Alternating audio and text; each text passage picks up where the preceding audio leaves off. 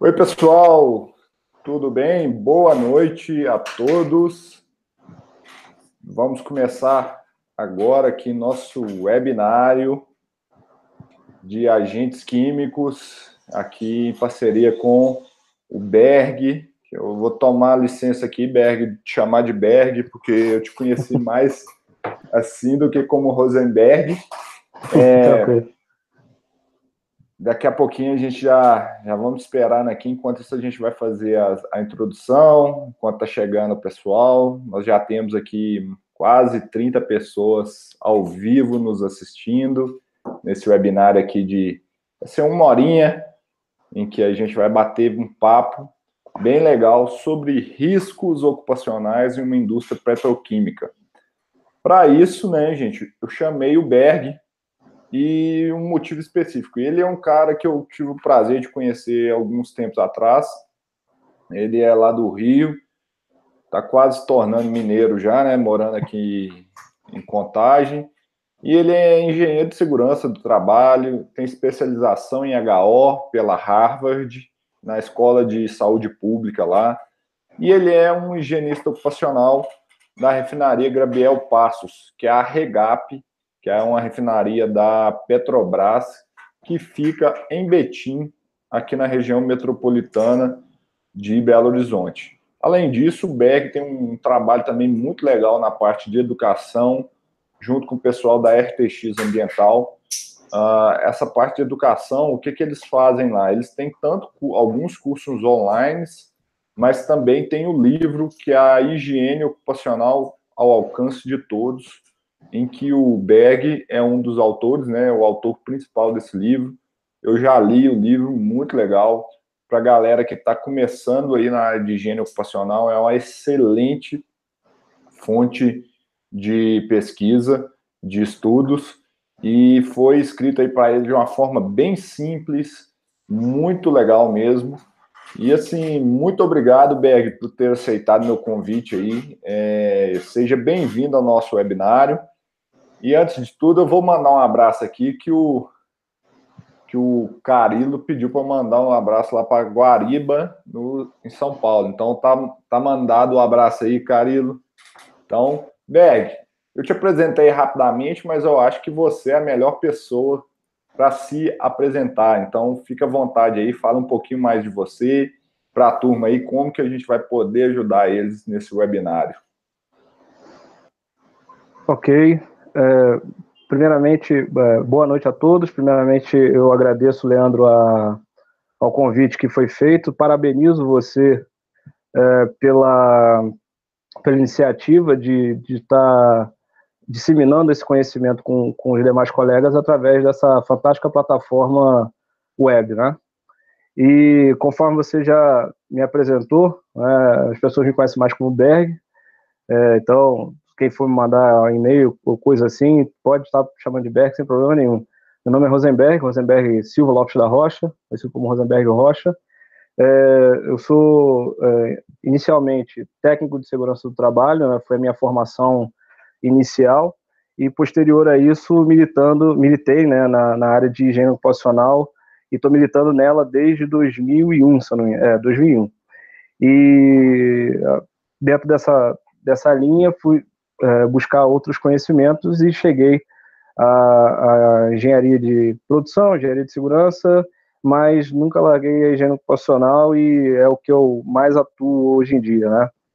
Então, com essas, todas essas, essas situações que você já falou aí, de especialização e, e publicações.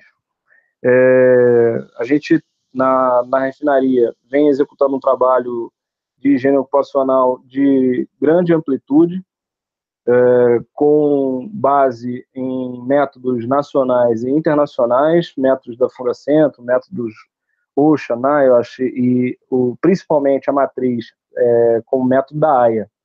E isso é o que a gente vai falar ao longo dessa, desse, desse webinário e poder trocar informações aí entre, entre com você, Leandro, que vai ser bastante interessante aí para quem estiver nos ouvindo. E com relação à, à parte de educação, é, de fato, um trabalho bem interessante que a gente já faz há alguns anos com a RTX Ambiental, nessa parte de, de treinamentos e treinamento agora EAD também, com base no livro Higiene Ocupacional ao Alcance de Todos. Te agradeço bastante aí a, a, ao convite.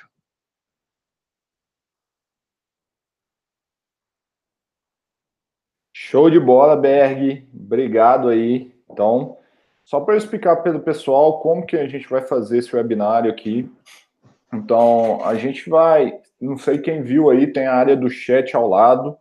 Então, quem quiser participar dessa área de chat aí, tem que fazer o login na conta do Facebook e que aí habilita o chat, tá, pessoal? Então, vocês criam essa conta, a conta de vocês, Gmail, qualquer conta da, da do Google que você tiver, você vai estar habilitado aí para mandar suas perguntas e mandar aqui para a gente, para a gente responder.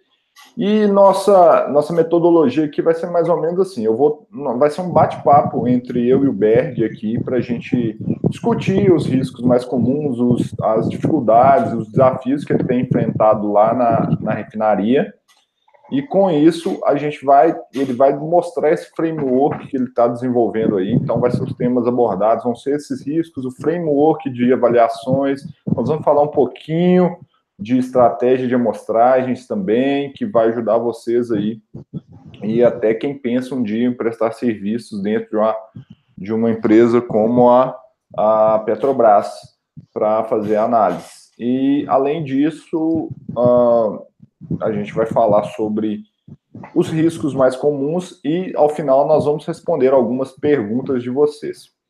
Então, Berg, para a gente começar assim, eu queria que você, você pudesse dar uma explanação geral de como que, que é lá para vocês a questão de avaliação de riscos químicos, como que é a parte de reconhecimento de riscos e esse trabalho que você está fazendo aí junto à Petrobras para nessa, nessa matriz AIA de reconhecimento de riscos e avaliações, dá uma pincelada para o pessoal para a gente debater mais sobre isso. Ok. É, o trabalho que a gente vem executando, a gente denomina como campanha. Né? Então, a gente está é, executando uma campanha de higiene ocupacional. Campanha essa que tem um, um período definido. Esse período definido da campanha de longo prazo, campanha de higiene ocupacional de longo prazo, ele é, a gente está fechando, já fechou né, as avaliações e fecha o ciclo é, nesse mês de janeiro. A campanha foi uma campanha 2017-2019. E durante esse período, uh, o trabalho foi executado de forma multidisciplinar, com uma equipe multidisciplinar de técnicos, engenheiros, uh, profissionais com especialização na parte de estatística, para tratamento dos dados, em que foram levantados uma série de riscos ocupacionais gerados no processo de refino de petróleo. Uh, especificamente para a nossa conversa, uh, pautar na questão dos agentes químicos. Mas a, a, visão que nós temos, nós tivemos lá ao longo dessa campanha, foi uma visão uh, ampla, tanto na parte de ruído, principalmente ruído também, e outros agentes que nós tivemos lá, a parte de qualidade do ar interior, mas para o nosso webinário na parte de agentes químicos. Como que procedeu? A gente visualizou o trabalho tendo algumas ferramentas para estar tá fazendo esse trabalho acontecer. Além dos padrões internos da, da, da Petrobras, nós tivemos algumas outras matrizes externas que são de conhecimento do público. A exemplo, é, uns manuais da, da Fundacentro e suas metodologias, e uma matriz principal para nós foi o livro da AIA. Livro esse, deixa eu ver se consigo mostrar. É o livro de estratégia de amostragem, né, Berg? É o... Isso. Ó, esse, é isso aí. É, de estratégia de amostragem e gerenciamento do, das exposições ocupacionais. Esse livro é um livro da American Industrial Hygiene Association. É, essa edição, especificamente, é a quarta edição. Então, todo o trabalho foi baseado nessa matriz como, como espinha dorsal para o trabalho acontecer. Ao longo do ao longo da nossa conversa aqui, vou estar falando mais a respeito, mas a, a gente começou com uma situação de caracterização básica do, dentro do processo. Essa caracterização básica, ela parte de três pilares. O primeiro, caracterização do ambiente de trabalho. Então, caracterização do ambiente de trabalho é uma avaliação qualitativa, onde a gente vai fazer é, todo o reconhecimento em loco do processo. Então, o descritivo do processo, como que uh, há uma interação entre, entre produto, processo e homem. Então, acaba que o processo, a interação homem-máquina, que a ergonomia estuda, a gente visualiza na caracterização do ambiente de trabalho. Logo depois disso, a gente visualiza a caracterização da força de trabalho. Para visualizar a caracterização da força de trabalho, visualiza o comportamento do, do, de um determinado grupo de trabalhadores, as suas características, que tipo de ferramentas que utilizam e ambientes que percorrem. Exemplo, você ter uma lista recebida pelo, pelo recursos humanos, onde todo mundo é caracterizado no processo como operador ou técnico de operação, não significa que todos estão expostos aos mesmos níveis de risco. Significa que você tem técnicos de operação que vão ficar na área da destilação, técnicos de operação que vão ficar na coqueria, técnicos de operação que vão ficar no hidrotratamento, técnicos de operação que vão ficar é, na, na distribuição do combustível e por aí vai. Dessa forma, a caracterização da força de trabalho ela é fundamental associada à caracterização do ambiente de trabalho para definir uma matriz de risco. Porque posterior a isso, com a caracterização da, do ambiente de trabalho mais a caracterização da força de trabalho, a gente consegue visualizar com mais clareza os agentes, a caracterização dos agentes, sejam eles físicos, químicos ou biológicos. No nosso caso, agentes químicos. Exemplo, uma pessoa que está no craqueamento, na área de destilação, craqueamento, ela vai ter uma exposição a, a, ao petróleo, vamos assim dizer, já refinado, numa cadeia de carbonos diferente do pessoal que está na área do GLP, que também está exposto a petróleo, entre aspas, já numa cadeia de carbono menor. Então, o, o, o, petróleo ele entra bruto na refinaria e ele é quebrado em moléculas. Então, cada parte dessa, dessa quebra haverá um processo que vai estar tá respondendo por isso. E cada pessoa exposta nesse processo, né, né, né nessa parte, vai ter um tipo de exposição distinta.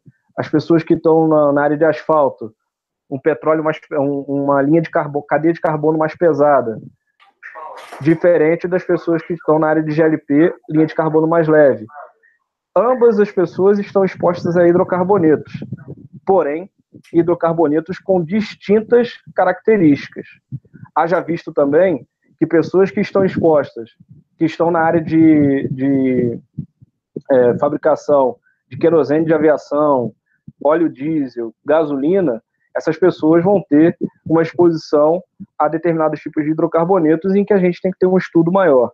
E com isso, a gente, depois de, de trabalhar com essa matriz de caracterização do ambiente de trabalho, da força de trabalho e a caracterização do agente, se é um gás, se é um vapor, se é um particulado, é, quantos carbonos que tem, a que família de hidrocarbonetos que pertence, a gente consegue é, determinar o tipo de método que vai ser utilizado e, com isso, também determinar o número de amostras que um determinado grupo vai precisar para se fazer a caracterização.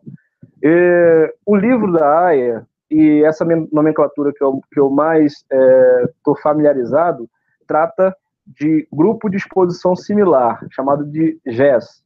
Apesar do mercado chamar comumente de GHE, eu prefiro manter a, a questão de grupo de exposição similar a chamar de grupo homogêneo de exposição.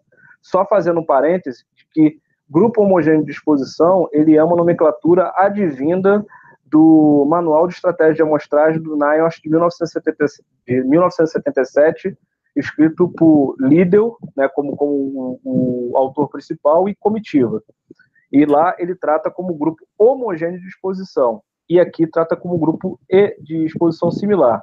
Ô, Basicamente. é, tá eu acho essa questão do GES e do GHE, né? Eu acho que é interessante a gente passar para o pessoal, porque é um conceito de estratégia de amostragem Sim. Mas, e é uma confusão muito grande que o pessoal tem a essa questão da homogeneidade, né? Que no final uhum. das contas, grupo homogêneo de exposição, grupo similar de exposição, no frigir dos ovos é tudo a mesma coisa, porque a homogeneidade uhum. desse nome aí vem do sentido estatístico, né? Dados okay. homogêneos, né? Não são pessoas Isso. homogêneas. Então, Isso. assim, infelizmente teve uma difusão, uma propagação errada disso aí, que o pessoal fala, ah, não é grupo homogêneo, é melhor chamar de similar, mas igual você uhum. falou, você prefere, mas realmente, assim, em termos de conceito, é a mesma coisa, porque quando a gente fala de homogeneidade, a gente está falando de homogeneidade no sentido estatístico, né? Não de okay. sentidos de, de, de, pessoas, né? Infelizmente, okay. teve muita gente que usou isso errado e falou que esse conceito estava errado há muito tempo, né? É, é, exatamente, eu concordo com você é, acaba que há uma, às vezes, uma disseminação equivocada do, do, do conceito que origin, originalmente não é do Brasil, e sim dos Estados Unidos, em que aqui no Brasil a gente acabou adotando, mas não foi falado ele por completo. A questão da homogeneidade dada de um grupo, ela é uma homogeneidade de fato, no sentido estatístico. E essa homogeneidade no sentido estatístico, a gente só vai conseguir através de um tratamento dos dados que a gente vai obter ao longo de, de uma campanha. Alô? Alô? Perfeito, Berg. E concordo ah. contigo nisso. E então eu acho que você puxou num ponto muito importante aí que eu acho que as pessoas é, eu sempre falo isso em todos os meus treinamentos, todo mundo me per pergunta. Então, quando a gente usa GHE ou GSE, a gente está falando de estatística. Então, Exato. as pessoas têm que ficar muito ligados a isso, porque esse conceito se banalizou, ele foi usado de forma errada aí muito tempo, uhum. e as uhum. pessoas, às vezes, com uma amostra sem usar estatística alguma, estão usando o conceito de GHE. Às vezes muito com aquela questão, ah, o patrão, o cara que me contrata não quer pagar, só tem uma amostra, como é que eu detenho? Mas é aí que tá, um erro grave que eu sempre falo, gente, vocês estão usando o conceito de GHE, vocês obrigatoriamente vão ter que usar estatística, seja com mais amostras por grupo, ou será por expor de maior risco, por exemplo. Algumas estratégias a gente fala. Se não tiver usando nenhum desses conceitos, tá tudo errado a coleta de amostra. Eu já falo isso para todo mundo desde o início. É, exatamente. É, numa, numa refinaria de petróleo, o processo é bem dinâmico. Uh, seja porque a gente uh, tem, tem momentos da refinaria que ela vai estar recebendo uma carga de petróleo em que esse petróleo vai ter determinada uma, uma característica. Uh, existe uma coisa na nomenclatura do petróleo, na, na indústria do petróleo, chamado de grau API né, que, é, que é uma nomenclatura de, da qualidade do petróleo. Né? Quanto maior o grau API, API significa American Petroleum Institute, ou seja, é, foi o Instituto de Petróleo Americano que de, fez essa, essa matriz que vale no mundo inteiro. Então, uh, o, quanto maior o grau API do petróleo, mais a sua mais qualidade ele tem, mais leveza ele tem. E isso qual o impacto? na questão da quantidade de carbono que a pessoa lá no processo pode estar exposta, bem como também o petróleo não é só hidrocarboneto. O petróleo ele vem com outros contaminantes inerentes a ele, como por exemplo enxofre. E do enxofre é indissociável do processo de petróleo, de refino, a presença de H2S. Então, o H2S, sulfeto de, de hidrogênio, ele é comum no processo de petróleo dentro de uma refinaria, porque ele é um agente que vem junto. Agora, quando a gente fala de uma empresa, uma refinaria, uma plataforma de petróleo, é, uma siderúrgica, uma empresa automobilística, são processos dinâmicos. Então, esses processos dinâmicos, eu não tenho como caracterizar a verdade de exposição de um grupo ao longo de um ano, por exemplo, com apenas uma amostra é frágil, é extremamente frágil. Dessa forma, a estratégia de amostragem que tem que ser estabelecida, ela necessita de que o, o higienista tenha um rol de dados para poder trabalhar.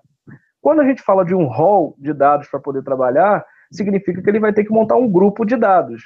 Quando se fala que ele vai ter que montar um grupo de dados, esse grupo vai ser baseado em exposições similares né, dentro de um processo. De uma forma que, se eu vou trabalhar com, por exemplo, e eu já vi muito isso em outras ocasiões, em outras, em outras consultorias que eu fiz à época, de a pessoa chegar a fazer 10 dosimetrias de ruído ou 10 avaliações de sílica e chega lá e tira a maior e coloca e diz que é uma verdade. Mas é, como que eu posso dizer que aquela é a verdade se eu não fiz um tratamento estatístico, se eu não verifiquei qual foi o desvio padrão daquela amostra, né? E para verificar todas essas questões de desvio padrão, média aritmética, média geométrica, eu tenho que ter subsídios para poder fazê-lo. Exemplo, numa avaliação de agentes químicos, que é o nosso tema principal, é fundamental na avaliação quantitativa a questão da gestão dos dados. E nisso, eu preciso gerenciar um dado muito importante, que é dado na NHO 07, que é a questão da vazão da bomba de amostragem. E para você é, é, controlar a vazão da bomba de amostragem, é, o delta, o delta Q que dá lá, ele é fundamental esse controle. Por quê? Porque se isso não tiver dentro dos padrões é, que são estabelecidos na NHO 07, eu posso comprometer toda a amostra. Se eu tiver, se eu mandar para você que, que é do laboratório, Leandro, uma amostra com, com 6% de, de taxa de erro eu estou admitindo que aquela amostra ao longo do, daquele período, ela não está sendo fidedigna àquela, às características da receita que eu estou seguindo. Com então, fazer, fazer todo um trabalho de estatística, ele, ele tem todo um background por, por trás aí para poder subsidiar isso. Então, a gente, é, por exemplo, a gente visualiza na, na questão da, da média em agentes químicos a questão do CVT. Isso é dado no manual do, do NIOSH de 77 que é o coeficiente de variação total. O coeficiente de variação total ele é a raiz quadrada do coeficiente de variação analítica, seu aí, que você me fornece, é, ao quadrado, mais o coeficiente de variação da bomba, que sou eu que determino no campo, baseado na NH 07. Se eu tiver, é, é, se eu não tiver essa informação do coeficiente de variação total, eu não consigo, por exemplo, calcular o meu intervalo de confiança, que é o limite, super, o limite é, inferior de confiabilidade e o limite superior de confiabilidade e o quanto que minha amostra está flutuando nesse, nesse, nesse intervalo. Então, a gente tem uma série de nuances aí que são uh, diretamente estabelecidas em métodos, até esses métodos internacionais, NIOSH, AIA, OSHA, basicamente os métodos americanos, e uh, ah, para fazer isso seguir, a gente precisa ter uma, uma, um grupo multidisciplinar.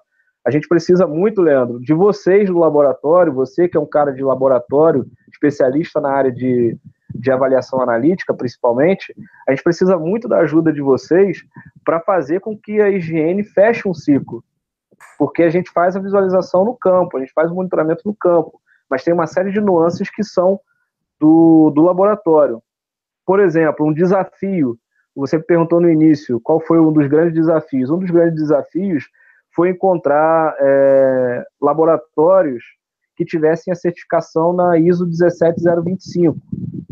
É, aí você, por favor, se você tem maior, maior conhecimento aí de, de parte analítica para poder entrar na nuance do que, que a 17025 pede.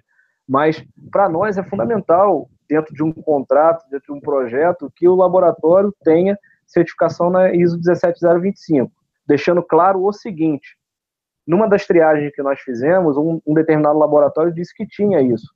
E fomos verificar no site do Inmetro e verificamos que de fato esse laboratório tinha. Só que ele estava se, se autodenominando como, como certificado é, por inteiro.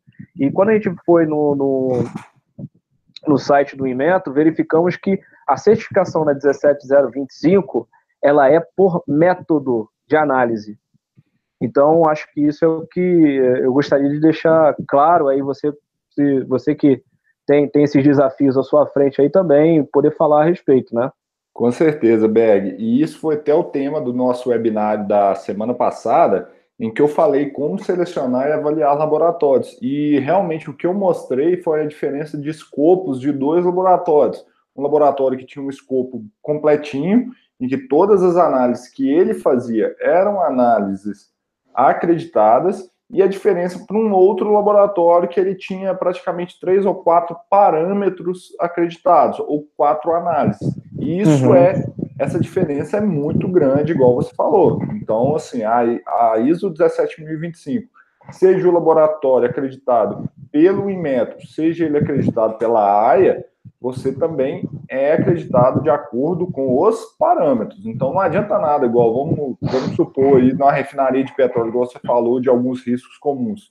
As naftas em geral, sulfeto de hidrogênio. E esse laboratório está lá acreditado em sílica, em sílica.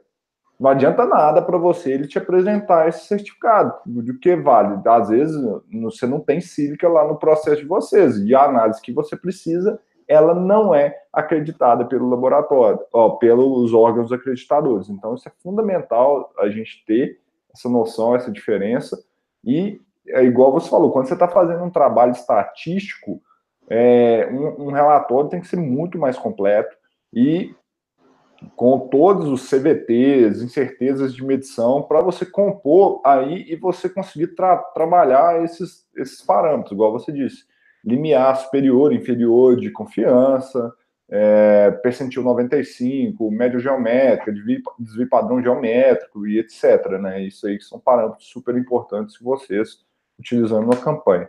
Beg, eu acho que um, um, tema que eu acho que seria legal você falar para o pessoal aí, que no início você falou sobre campanhas de longo prazo.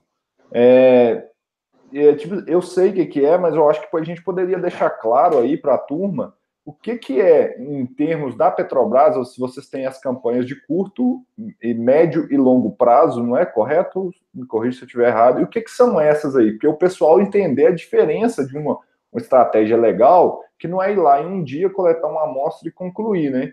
Você okay. disse, a estratégia de longo prazo de vocês foi de 2017 a 2019. Foram o quê? Dois anos de coleta de amostra?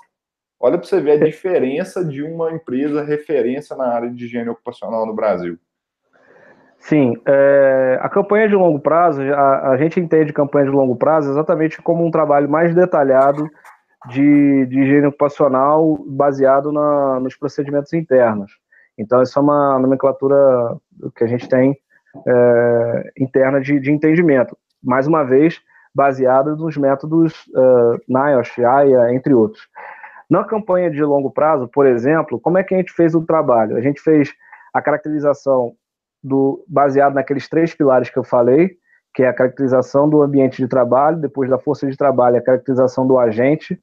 Passado isso, a gente montou os grupos de exposição. E quando a gente montou os grupos de exposição, nós fizemos amostras, e isso é muito importante, Leandro. Nós fizemos sorteios de, é, de pessoas no, em grupos, utilizando ferramentas de aleatoriedade. Ferramentas essas que são muito fáceis de achar na web aí. Se você, ah, quem tem, faz sorteio aí de, de brinde ou coisa assim, tem, tem sites aí que fazem sorteio, sorteios aleatórios de números a gente fez esse, essa metodologia de aleatoriedade. Por que isso? É, o método, o guia de amostragem do NIOSH de 77, ele fala que a questão da aleatoriedade é importante para que o avaliador não influencie é, no grupo. Como que é uma influência no grupo? É eu chegar e falar o seguinte: ah, não, hoje eu vou fazer, hoje que o Leandro está fazendo um webinar, ele vai estar tá exposto a, a ruído, então ele vai fazer uma apresentação com diesel, e é nesse dia que eu vou monitorar, só porque ele tem isso, eu estou sendo tendencioso. A partir do momento em que eu faço uma amostra aleatória dentro de um processo contínuo, que é o nosso, por exemplo, o processo de refino não para. Né? A fábrica, o ambiente fabril é, é direto ali. Então a gente consegue fazer uma amostra aleatória, uma, uma, um sorteio aleatório, e desse sorteio aleatório a gente vai, é, conver, é, chega pro, pro, pro supervisor daquele grupo, né, o, o nível hierárquico maior daquele grupo, e diz, olha, dia dia 30 de janeiro eu vou ter que monitorar o senhor Luiz, exemplo, em fazer uma avaliação nele de nafta PCR, porque foi ele foi sorteado. Então a gente, a gente não está sendo tendencioso, a gente está buscando de forma aleatória. Então, essa campanha de longo prazo ela tem essa característica de fazer amostras aleatórias com sorteio, seguindo o método NIOSH, no capítulo 3, que fala sobre a questão da composição do, do grupo homogêneo, e, por consequência, o capítulo 4, que fala da escolha das pessoas no grupo, a, a na aleatoriedade. E por que uma campanha de longo prazo? Quando a gente tem, a, não tem a informação suficiente daquele ambiente de trabalho sobre a ótica do risco ocupacional, ou a, a, informação ela, ela ou ela é carente ou ela é insuficiente, a gente aumenta o prazo de, de campanha. E como a gente teve uma situação agora de renovar todos os nossos documentos, nós preferimos fazer uma campanha de longo prazo, dois anos. Qual é o, detalhe importante, Leandro, disso daí? É que agora a gente tem base de dados suficiente para usar metodologias estatísticas chamadas de índice de julgamento. Agora a gente tem como saber o seguinte: aqueles grupos que estão abaixo do nível de ação, eu vou colocar um intervalo maior de monitoramento neles.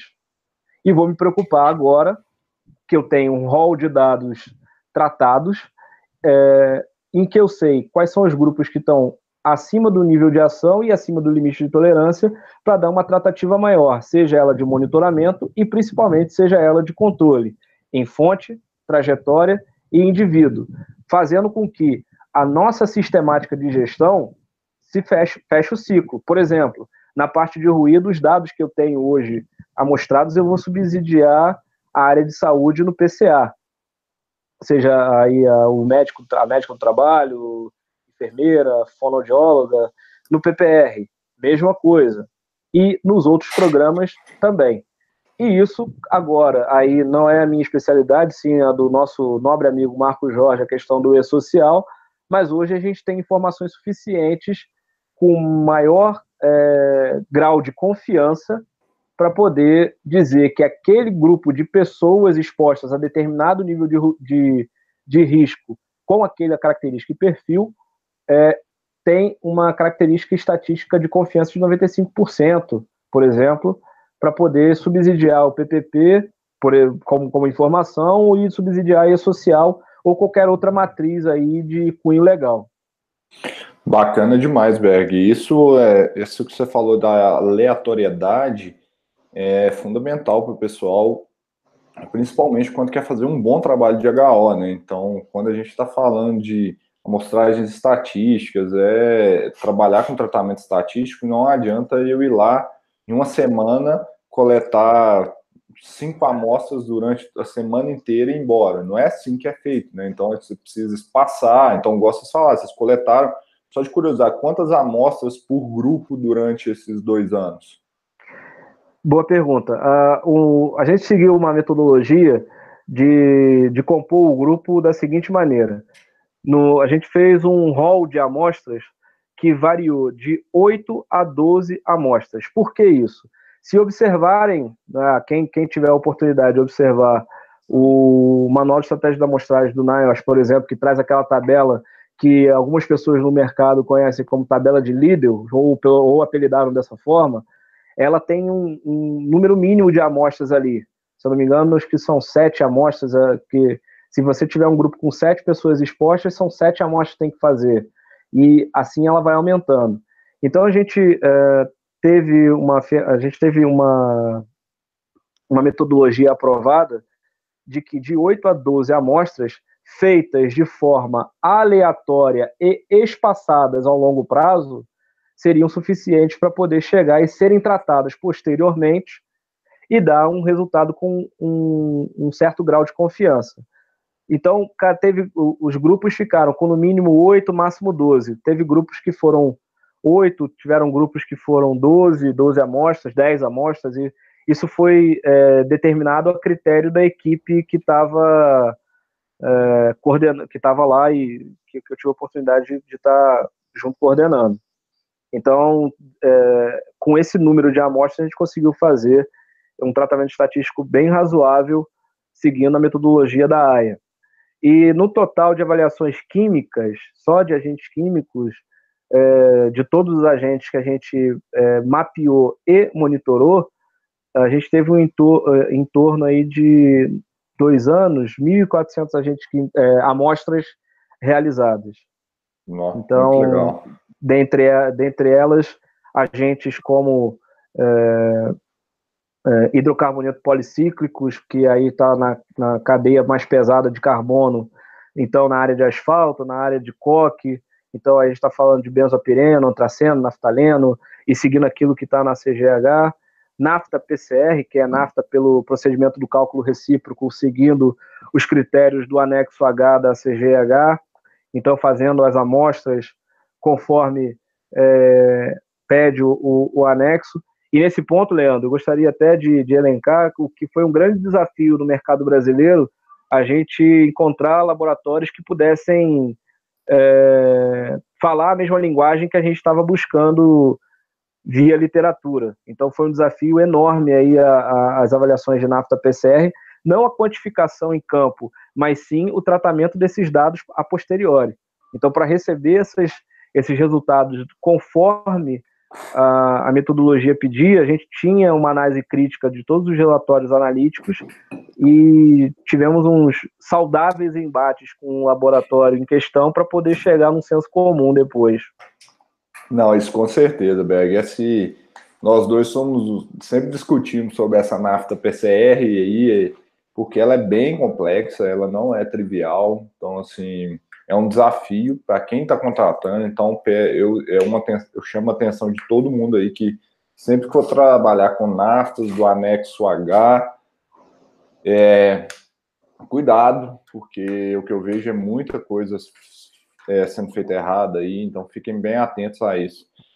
E o pessoal tá chamando atenção aqui no chat, Berg, porque tá falando assim, não, meu sonho, quantas amostras, tratamento estatístico, e os outros assim, ah, será que não é um sonho? Somente algumas empresas que trabalham com profissionais dedicados, etc.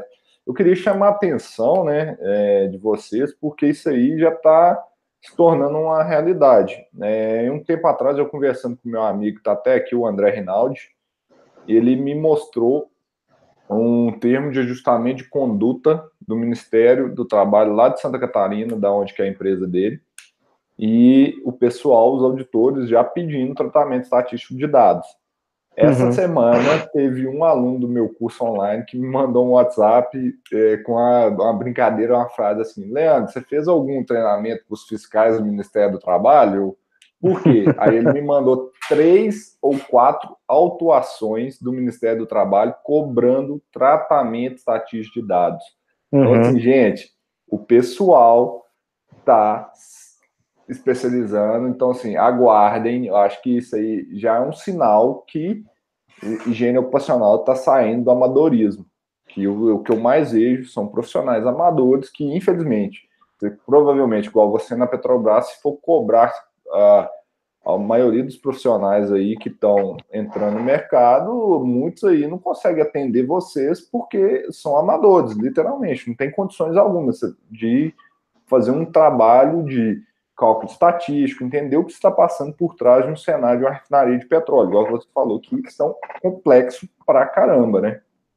É, eu, eu, eu é, posso dizer para você e para quem está tá nos ouvindo que de fato não é, não é um trabalho trivial. Eu tenho um, um, um grande amigo na, nessa área do refino, da, da, área de segurança do trabalho, ele é perito também de engenheiro de segurança, perito nessa área, que ele fala, fazer saúde e segurança não é barato, é caro mesmo.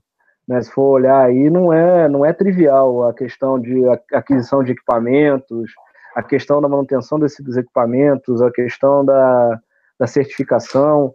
É, mas, assim, a gente é, prima pelo, pelo foco. Qual é o foco?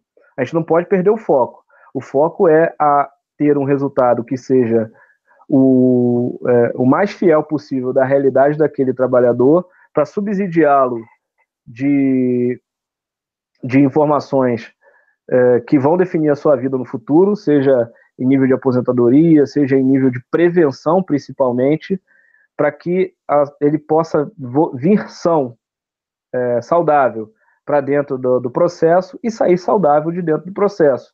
Então a gente não pode é, se omitir em relação a isso. Então, de fato, é um trabalho de formiguinha. Né? Então, é um trabalho que é ponto a ponto, dia a dia, é um trabalho de, de, de convencimento dos stakeholders, né? São várias partes interessadas. Esse, essa campanha de higiene ocupacional, eu posso dizer para vocês que tem várias partes interessadas, sejam elas é, vários stakeholders para poder estar tá trabalhando e atuando aí, seja ele o trabalhador, seja a chefia, seja o sindicato, seja o, a fiscalização, enfim, tem, tem uma série de, de, de parâmetros e pessoas a serem atendidas com, com, em termos de expectativa com o, o monitoramento sendo realizado. E, assim, é, para atender um trabalho dessa magnitude, de fato, não dá para ser um, único consultor, seja ele engenheiro ou técnico, pra, e com, com duas bombas de amostragem e dois dosímetros. Não, não, vai, não tem condições, é, porque não vai ser viável. Então, é um trabalho que a robustez do trabalho pede que tenha uma consultoria na, da mesma forma. E com isso, a gente vai fazendo uma triagem. É um processo natural de, de fazer uma triagem. E internamente, nós temos uma equipe de higiene ocupacional. E essa equipe interna, ela acompanha ou até mesmo faz avaliações em paralelo com as avaliações da campanha, não para efeito comparativo, e sim para para uma montagem de estudo, não para quando eu quero dizer efeito comparativo, não é efeito de auditoria, não, é uma questão de estudo nosso, de procedimento nosso porque a gente tem uma série, graças a Deus, aí uma série de, de é, bons trabalhos lá sendo executados. Né? Mas é trabalho de formiguinha e, de fato, dedicação. Não, com certeza. Berg, para a gente ir encaminhando para a parte final aqui do nosso webinário. Não, passou rápido, você... hein? É, passa rápido, já são, nós estamos já caminhando aí para a parte final. Acho que é interessante você falar algum, um pouquinho mais, eu acho que dessas metodologias, igual você falou da caracterização básica, se você puder aprofundar um pouquinho mais na parte de APR, como que você faz, quais outros riscos, né? Vamos falar no geral, não só dos químicos, a gente citou aqui que é muito comum os, os compostos sulfetados, principalmente sulfeto de hidrogênio, as naftas, o que uhum. mais que a gente pode esperar nesse ambiente aí? Eu acho que a gente falou muito da questão estatística aí, o pessoal ficou antenado e ligado com isso. Mas como que vocês fazem esse bom? Porque eu entendo que essa parte de reconhecimento de riscos vocês fazem interno. Uhum. Depois que os riscos são, são reconhecidos, vocês contratam as consultorias para isso, né? Como que vocês uhum. fazem isso, cara? Vocês têm um framework, vocês já têm um fluxo aí? Como que é feito esse negócio? Ok. É, assim, basicamente, um trabalho de, de gênero ocupacional dessa magnitude, mas isso vale como matriz para seja um trabalho de menor, menor magnitude ou esse, a questão da, do fluxo, ele é o mesmo. A gente precisa, primeiro, do comprometimento da, da alta administração. Então, primeiro, a, a empresa ao qual eu estou atuando como consultor, ela tem uma política de saúde e segurança estabelecida? E, tendo uma política de saúde e segurança estabelecida, segurança do trabalho, a segurança dos trabalhadores e a sua a preservação da saúde é um valor, então a gente já começa a visualizar que as empresas que têm na sua missão, visão e valores a palavra saúde e segurança, o SMS, isso já nos dá, um norte de que a alta administração da empresa tem um comprometimento, porque não adianta nada a gente fazer é, 10, 15, 20, 200 amostras e depois disso isso não dá resultado nenhum. Então, o comprometimento da auto-administração é fundamental. Depois disso, é, a gente parte para um trabalho qualitativo, em campo. Esse trabalho qualitativo em campo, a gente visualiza os riscos, entendendo que risco é a situação de perigo é, sobre salvaguardas. Então, quanto de salvaguarda que nós temos naquela situação para o grau de, de, de, perigo que nós temos para definir riscos. Então, é, existem várias metodologias para definir risco. A gente utiliza como característica de identificação tudo planilhado, a gente tem é, isso em, em, sistema operacional próprio, né, planilhado lá, a questão do, dos riscos ambientais, físicos, químicos e biológicos sendo, sendo feitos. E o interessante de que a gente, é, na parte qualitativa, trabalha com uma metodologia de APR-HO, por exemplo, como uma ferramenta de análise preliminar de risco de higiene ocupacional, em que a gente é, visualiza a frequência com que a pessoa está exposta a determinado tipo de risco. Então, é, visualiza-se muito aí em discussões dos grupos ao, ao, qual nós participamos a questão do como que a gente classifica como habitual, é, eventual, permanente. A gente, nós a, aqui classificamos através da PRHO. Então a gente classifica fazendo uma anamnese em campo para poder verificar a frequência ao qual aquele grupo de trabalhadores estão expostos é, ao longo da sua jornada. Então existem grupos de trabalho, por exemplo, técnicos de segurança que trabalham em horário administrativo e tem técnicos de segurança que trabalham em horário de turno. A frequência do, do profissional que trabalha em turno tende a ser maior do que o que trabalha em horário administrativo em termos de exposição ocupacional, três turnos. Né? Então faz essa identificação e reconhecimento.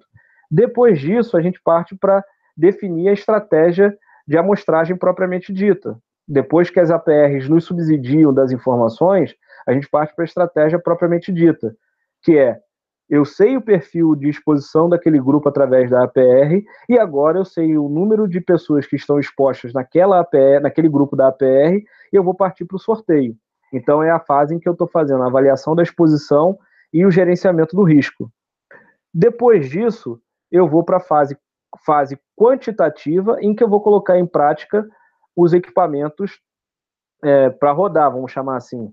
E aí também a gente precisa ter mais um processo de gestão, que é a gestão em cima dos equipamentos. Calibração, pré e pós-calibração, se vai calibrar com o mesmo amostrador, uma discussão bastante interessante que tivemos em outro fórum. É, como que essa amostra vai ser enviada para o laboratório. Se o meu laboratório, por exemplo, aqui estamos em Minas Gerais, o laboratório é, fica na Bahia e a amostra tem que ser refrigerada e tem um prazo de sete dias, como que ela vai chegar lá e quando chegar lá não se perder? Então isso tudo está dentro da questão do, da gestão de higiene ocupacional. Depois dessas informações todas, a gente faz todo o controle e auditoria das informações para poder validar. A gente recebe as informações dos laboratórios das, das consultorias que nos atendem e o, a gente só dá ela como válida a partir do momento que o fiscal do, da campanha valida as amostras. Depois que ele valida isso, o programa segue com a fase de, é, a, de divulgação das informações na CIPA, por exemplo, e para a alta administração, e treinamento com, com as pessoas expostas, seja em proteção respiratória, seja em proteção auditiva, ou qualquer outro que venha a ser apontado como necessário uh, a ser feito de acordo com os dados que foram levantados. E mais ainda, a gente consegue, com esse ciclo fechado, definir prioridades para o futuro. Pessoas que estão expostas abaixo do nível de ação, elas é, viram são pessoas de baixa prioridade para eu remonitorar pessoas que estão expostas acima do nível de ação e principalmente acima do limite de tolerância têm alta prioridade no remonitoramento. Isso subsidia a, o fechamento do ciclo PPRA e PCMSO na questão do PCMSO, por exemplo, é, dos exames adicionais que o médico vai solicitar.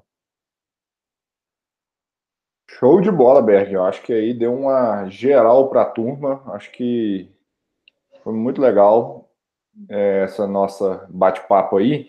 E agora eu vou responder as perguntas aqui. O pessoal até pediu aqui para enfatizar a pergunta do Ricardo Moura aqui.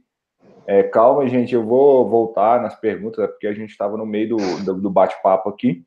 Mas uma das perguntas, Bebe, que eu acho que vai ser importante, você conhecedor profundo do processo aí, pode me ajudar a responder, é o seguinte, o Ricardo Moura perguntou o seguinte, todo derivado de petróleo como solventes combustíveis, óleos minerais, contém hidrocarbonetos aromáticos. Existe a possibilidade de alguma dessas substâncias, né, ou desses produtos, né, eu acho que aqui fica melhor produtos a pergunta, algum desses produtos não conter hidrocarbonetos aromáticos? Bom, eu eu já tenho minha resposta aqui. Não são todos que contêm hidrocarbonetos aromáticos, né? Vai depender de cada um desses tipos de solventes, né, Berg? Você, o que, que você tem para responder a respeito dele? Corroboro com a sua resposta, porque é, se a pergunta fosse ter hidrocarboneto sem definir a família, eu concordaria com, com o colega que perguntou. Agora, na definição de família de aromáticos, que são os anéis benzênicos ali, e basicamente os mais famosos, é, benzeno, tolueno, chileno etilbenzeno, não. Não são todos os solventes ou materiais provenientes do refino que vão conter a família dos hidrocarbonetos aromáticos. A exemplo disso, é, temos aí a questão do, na, na, parte de craqueamento, aqueles, aqueles derivados de petróleo que são mais pesados, eles não necessariamente vão ter hidrocarbonetos aromáticos, família do, dos anéis benzênicos, mas eles podem ter hidrocarbonetos aromáticos policíclicos, que são das famílias do benzoapireno, antraceno, entre outros. Então, na parte de manta asfáltica, a exemplo, são, são hidrocarbonetos mais pesados, eu posso é, ter a presença maior e a prioridade maior de relevância de quantificar e estudar a, a exposição de, dos policíclicos e não necessariamente dos aromáticos, diferente de pessoas que estão expostas a gasolina ou nafta, em que a cadeia carbônica do, da nafta ou da gasolina, que nafta e gasolina basicamente são a mesma coisa, é, é de C5 a C10, entendendo que, que benzeno e seus derivados são é, anéis fechados C6H6, C7H8, C8H10, eles vão estar mais nessa cadeia carbônica aí da, da, da nafta, do, da gasolina. Não necessariamente todos vão ter. Perfeito. E assim, lembrar o pessoal como que é o processo de produção desses solventes, né? Essa cadeia de refino de petróleo, a maioria deles são feitas através de destilação, né, Berg? Então, você tem a destilação fracionada, que é o comum dentro de uma refinaria de petróleo, em que, dependendo da, da temperatura, você sai a fração. Então, essa composição varia. Então, quanto mais pesado for a fração do óleo, quer dizer, menor a tendência de você ter esses hidrocarbonetos aromáticos, porque eles são hidrocarbonetos de altíssima pressão de vapor, então eles evaporam, eles são liberados com temperaturas bem mais baixas, então eles saem lá no topo da cadeia, né? Então, as, a, os hidrocarbonetos a, que são mais pesados, a tendência é que eles tenham menos quantidade de hidrocarbonetos aromáticos, que são mais voláteis. Então, asfalto, como você disse, a chance de você ter um benzeno, um tolueno, etc., é muito pequena, enquanto esses hidrocarbonetos aromáticos polinucleados ou policíclicos, a quantidade é muito maior. Então, quanto maior a quantidade de carbonos que você espera nessa nafta ou nesse destilado de petróleo, menor é a tendência de você ter os hidrocarbonetos aromáticos. Lembrando que Sim. o falou muito bem, hidrocarbonetos aromáticos são aqueles hidrocarbonetos que têm um anel benzênico. E o que são hidrocarbonetos? Hidrocarbonetos são compostos que têm apenas carbono e hidrogênio na sua estrutura. Ok. Tudo bom aí, Ricardo? Ficou claro? Bom, pessoal, alguém mais tem alguma dúvida para mandar aqui para a gente? O pessoal estava discutindo, Berg, é, em relação a onde que fala que tem que ter esse tratamento estatístico, em qual norma regulamentadora. Eu desconheço normas regulamentadoras que falam de tratamento estatístico. Às vezes, você, com, com essa experiência maior de campo que você tem, você pode nos ajudar. Você conhece alguma norma que estabelece que tem que ser feito tratamento estatístico? Positivo. Existe na legislação brasileira, é, basicamente, vamos botar, tem mais, tem, a gente pode pesquisar e achar mais, mas é, Para quem tiver a oportunidade de observar a NR22, que fala de PGR, lá ela, trata, ela traz uma, a tabela do, originária da, do, do guia de amostragem do NIOS, do capítulo 3, que fala sobre o número de amostras a serem realizadas. Então, ali já é uma informação de tratamento estatístico. E mais ainda, para quem tiver a oportunidade de observar na NR15, anexo 13A, é, ele vai remeter à instrução normativa número 1 é, do benzeno. Na instrução normativa número 1 do benzeno, se não me engano, de 94, é, não estou com acesso aqui no momento, mas é a instrução normativa número 1 do benzeno, que está subsidiada no anexo 13A, subsidiado no anexo 13, subsidiado na NR15. Então, ele fala da questão de tratamento estatístico das amostras é, como uma ferramenta para o benzeno, o que não desonera ou desobriga de usar essa ferramenta estatística que foi feita é, tendo o benzeno como ator principal, mas utilizar para outro, outro agente químico. Então, lá fala da questão do tratamento estatístico, intervalo de confiança, limite superior de confiança, limite inferior de confiança, é, o grau de liberdade, que fala da tabela T de Students, aí numa outra ocasião a gente pode fazer um webinar aí na parte estatística para entrar mais a fundo, mas basicamente tanto na, na NR15 anexo 13, que subsidia o 13A, e na NR22 as pessoas vão encontrar informação sobre tratamento estatístico de amostra. E mais, só um detalhe, é, NHO08 também fala sobre, sobre essa parte aí. Perfeito, mas em termos de NR15 e NR9, a gente só seria só no anexo 13 mesmo para o benzeno, né? Sim, mas uh, a questão da. A, a, a, o tratamento estatístico das amostras ele é uma ferramenta. Então, uh, as pessoas não podem estar com um pensamento muito cartesiano de que ah, não está escrito na norma, não preciso fazer. Não é assim que funciona, porque a norma ela trata do limite de tolerância, mas em momento algum a NR15 trata de metodologia. A NR15 não manda ninguém fazer coleta é, se, é, coletando com um tubo de carvão ativo, baixa vazão, seguindo na IOS 1540, é, 1501 ou 2549 ou 5515 ou 7602, enfim.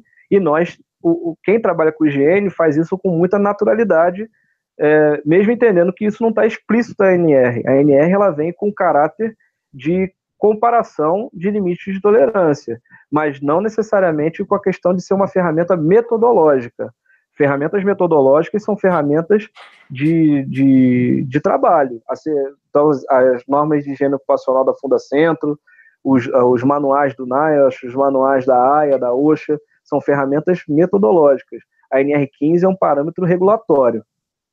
Exatamente. E assim como a CGH, né? Tem muita gente que tem isso, dúvida assim, isso. como que a, a, qual que é o método que eu tenho que fazer para adequar a, a CGH? Também a CGH não define método, ela define o limite, o critério legal. Igual você falou, isso. as ferramentas são as como você deve utilizar isso no, no seu dia a dia e como que você tem que usar para chegar a uma conclusão. O que eu entendo que o Ministério, os auditores estão querendo é, eles estão perguntando às pessoas como que eles concluíram. Então, a sua conclusão com base em uma amostra, ela tem algum valor estatístico? Ela tem algum valor? A, a conclusão em uma amostra não quer dizer nada na maioria das vezes, porque isso não representa nada. Igual o Allen falou aqui em cima, o que importa é o filme, não é a foto. Concorda? É, é também porque assim, qual é, qual é o grande, qual é, qual é a grande sacada aí da, das amostras é, do tratamento estatístico? Existe uma coisa em gênio ocupacional chamada de variáveis controláveis e variáveis não controláveis. As variáveis controláveis são aquelas que estão dentro do meu métier, aquelas que eu consigo tanto enxergar e tenho conhecimento delas é, questão da calibração de uma bomba, a questão da calibração de um, de um equipamento, a configuração dele, enfim, são variáveis que eu consigo controlar, estão, dentro do meu, do meu patamar. Agora, as variáveis não controláveis, sentido do vento, é, a umidade relativa do ar no momento em que uma nuvem chegou é, numa época dessa de verão que você está avaliando e, e, e, mudou, mudança drástica de temperatura, exemplo, ou se choveu, é, as mudanças climáticas, são, são variáveis que eu não consigo controlar. É, se dentro de um processo a substância aqueceu mais ou aqueceu menos, e isso fez com que a pressão de vapor daquela substância aumentou, diminuiu, ou até aumentou o, o, limite inferior de explosividade, são variáveis que eu não consigo controlar. Né? Vazamento dentro de um processo são variáveis que são não controláveis. Então, quando você coloca a estatística para trabalhar para a higiene ocupacional, você vai trabalhar em cima de uma outra, aí já é um outro fórum, que é a questão da interpretação dos resultados estatísticos. Seja as amostras que têm um perfil log normal ou perfil normal. Então, isso tem diretamente a ver com a questão das é, características de exposição, que você conta com variáveis controláveis e variáveis não controláveis. As exposições com variáveis não controláveis, elas basicamente é, têm um comportamento de curva log normal. E dessa forma, as avaliações de agentes químicos seguem uma tendência log normal. Uhum. Então, por essa e outras variáveis que a gente pode a gente ficar aqui muito tempo falando. É. Mas tem essa, essa questão aí de, de visualização. E mais ainda, como que uma única amostra de um trabalhador que foi feita, por exemplo, em julho é, desse ano, pode representar o todo quando essa pessoa pode ter o maior grau de exposição em janeiro. Ah, não, mas aqui no cronograma do PPRA eu só consegui atender em julho. Ah, não, a, eu só consegui a, alugar o equipamento para essa época. Beleza, isso são coisas que, que, que, são a realidade? São, são a realidade. Mas não é a realidade para todo mundo e, o, e os fiscais entendem dessa forma, pelo que, pelo que você está colocando hoje. Existem fiscalizações aí que, é, fiscais, né, que já estão com uma visão muito mais ampla sobre a análise crítica do resultado. Ele não quer pegar só, ah, você tem o PPRA? Ele olha lá a primeira página e vai embora. Não, pelo que você está dizendo, e isso, pelo menos na, na, na minha realidade, acontece, é, a fiscalização é uma auditoria mais completa e complexa. Perfeito. Beg, voltar uma perguntinha aqui, eu acho que, deixa eu ver, o Francisco, ele mandou uma pergunta falando sobre hidrocarbonetos aromáticos ou policíclicos no diesel. Está perguntando qual deles que tem mais. Quando a gente está falando de diesel, a gente está falando de uma fração um pouquinho mais pesada que a gasolina, mas não tão pesada que nem o asfalto, né? Então uhum. eu não enxergo que tem hidrocarbonetos policíclicos no diesel, apesar que pode ter uma pequeníssima quantidade de alguns hidrocarbonetos aromáticos, mas a tendência é que seja muito baixo. É isso que vocês têm visto lá na Petrobras? É, pode. O diesel ele não tem, pela, pela característica básica de formação do diesel, ele não tem é, hidrocarbonetos policíclicos, como o caso do benzopireno, antracena, entre outros. Os é, PA, é, HPA eles vão ser mais encontrados em processos em que a pessoa tem exposição a asfalto, é, coque, é, é, é, a parte final do processo de refino, é o subproduto, é o que a gente chama de subproduto, né? Mas dentro do, o petróleo de tudo se aproveita. Então é a parte mais pesada da torre de fracionamento. Então os HPAs eles estão mais presentes nos, nos, nos no, na composição pesada do refino. Então coque e, e asfalto. No caso do diesel, o diesel, assim como querosene e gasolina, ele é uma mistura complexa de hidrocarbonetos. Mas a faixa do diesel, se eu não me engano, está na faixa de C18, né, do, de C18 de carbono. Então, o diesel, propriamente, em termos de, de exposição, ele tem uma exposição de, de, média, de média toxicidade. O problema do diesel, na exposição ocupacional, ele está na queima na queima do diesel, porque na queima do diesel ele vai gerar, é, ele é uma combustão incompleta, em que vai estar gerando monóxido de carbono, dióxido de carbono e principalmente o diesel, assim como outras substâncias, mas o diesel especificamente, ele vem acompanhado de enxofre.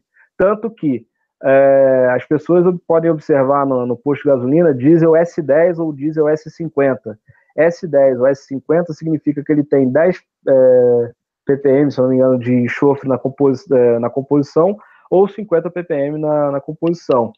É, então é S10 ou S50, essa, essa diferença daí. Mas na questão de aromáticos, é, os aromáticos eles vão estar mais presentes na gasolina, na nafta ou até mesmo no querosene, mas mais na gasolina. Tanto que quem trabalha em posto de combustíveis, o anexo 2 do PPRA para prentistas fala da questão da caracterização do benzeno é, na, na, questão dos combustíveis, mas não é no etanol ou no GNV. Está mais ligado ali na bomba de gasolina. Perfeito. Bom, tá surgindo muita dúvida aqui, Berg. Eu acho que a gente não vai conseguir tratar agora em relação a LTCAT, aposentadoria especial, em relação a esses compostos. Bom, pessoal, uhum. Primeira coisa aqui, o pessoal está falando como é que linka esse negócio. É, a sugestão do Marcos aqui vai ser muito legal. Quem sabe a gente marca um mais para frente. Todo mundo gostou aqui, Berg, está pedindo para a gente fazer um mais para frente. Ah, a gente bom. pode fazer um mais falando de estratégia de amostragens aí, quem sabe uma dessa correlação de LTCAT aí, aposentadoria especial. Mas só para vocês ficarem uh, é, pessoal perguntou se o tratamento estatístico pode ser utilizado para na ajuda da aposentadoria especial. Isso depende, né? Se o agente for carcinogênico e já tiver lá na Linache, não tem é, tratamento estatístico que resolva o problema, né? é. Aí bateu lá, já era.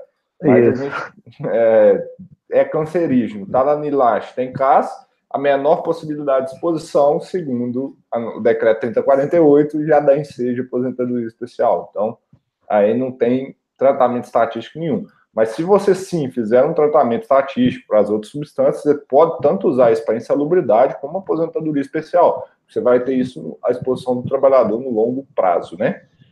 Uhum. Bom, gente, a gente vai finalizando por aqui. Primeiro, eu quero agradecer demais o Berg por ter cedido esse espaço aqui. É, a gente bateu quase 80 pessoas assistindo esse vídeo aqui ao vivo. Amanhã eu sei que vai ter muita gente pedindo para ver que não deu para ver. E lembrando que eu estou fazendo um webinário por semana. Uh, alguns tá, tá eu sozinho, outros eu tenho meus convidados, mas a meta aí é fazer 52 webinários no ano de 2019. Então, o Berg está mais do que convidado para voltar aí, porque eu não sei se eu vou ter assunto sozinho para falar 52 semanas para a turma. Então, é bom demais vocês me ajudarem. É, obrigado, Berg, por ter cedido seu tempo, por ter me ajudado a divulgar a higiene ocupacional. Esse é meu propósito aqui, ajudar cada um desses profissionais que estão assistindo aqui a gente. Saber que tem 80 pessoas assistindo e mais de 200 inscritas para assistir o webinar foi muito legal. Então, a gente está espalhando aí ajudando todo mundo. Obrigado a todos que assistiram também. E Berg, obrigado e fala aí sobre o seu livro. Quem tiver interessado em adquirir seu livro, aonde que o pessoal consegue comprar o Higiene Ocupacional ao alcance de todos? Ok. É, esse, esse livro, o Higiene Ocupacional ao alcance de todos, uh, ele pode ser é da editora Autografia e ele pode ser adquirido através do site da RTX Ambiental é, então, www.rtxambiental.com.br e telefone é o 011 2309 1460 e lá vocês podem estar adquirindo o, o livro, né, fazendo pedido e está aí disponível é, para todo o Brasil.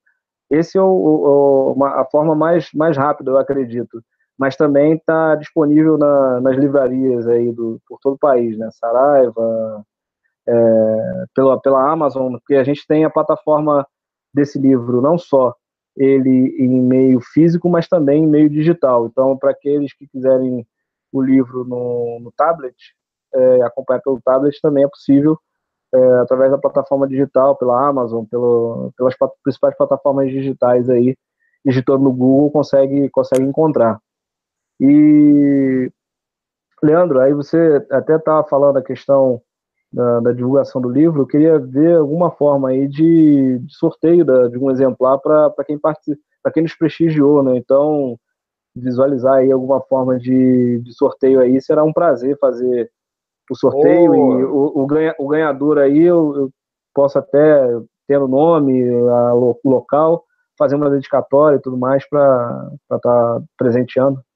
Eu vou fazer o seguinte, então, Berg, porque como a gente não planejou, essa aí é a surpresa boa, né? O Berg está cedendo um livro aí para a turma. Vou fazer o seguinte, pessoal, é, manda para a gente um e-mail, ou deixa eu ver com a equipe aqui, como que é a melhor forma da gente criar essa lista, Fernanda? Porque tem que ser a turma que está assistindo aqui, não pode ser todo mundo, tem que ser quem ficou até o final.